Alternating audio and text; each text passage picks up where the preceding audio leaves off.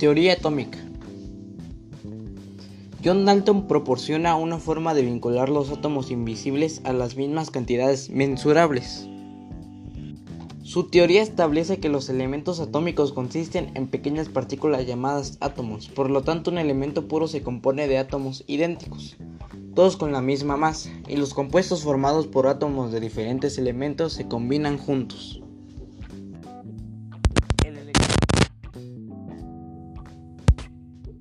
Thomson descubre que las partículas con carga negativa emitida por los tubos de rayos catódicos son más pequeñas que los atómicos y de parte de todos los átomos. Él llama a estas partículas, conocido ahora como electrones, corpúsculos.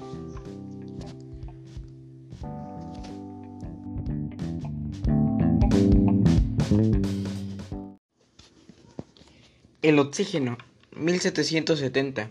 Joseph Priestley descubre el oxígeno y más tarde Antonio Lavoisier aclara la naturaleza de los elementos. Priestley produce el oxígeno en los experimentos y se, y se describe su papel en la combustión y la respiración. Entonces, por disolución de aire fijo en el agua, inventa el agua carbonatada.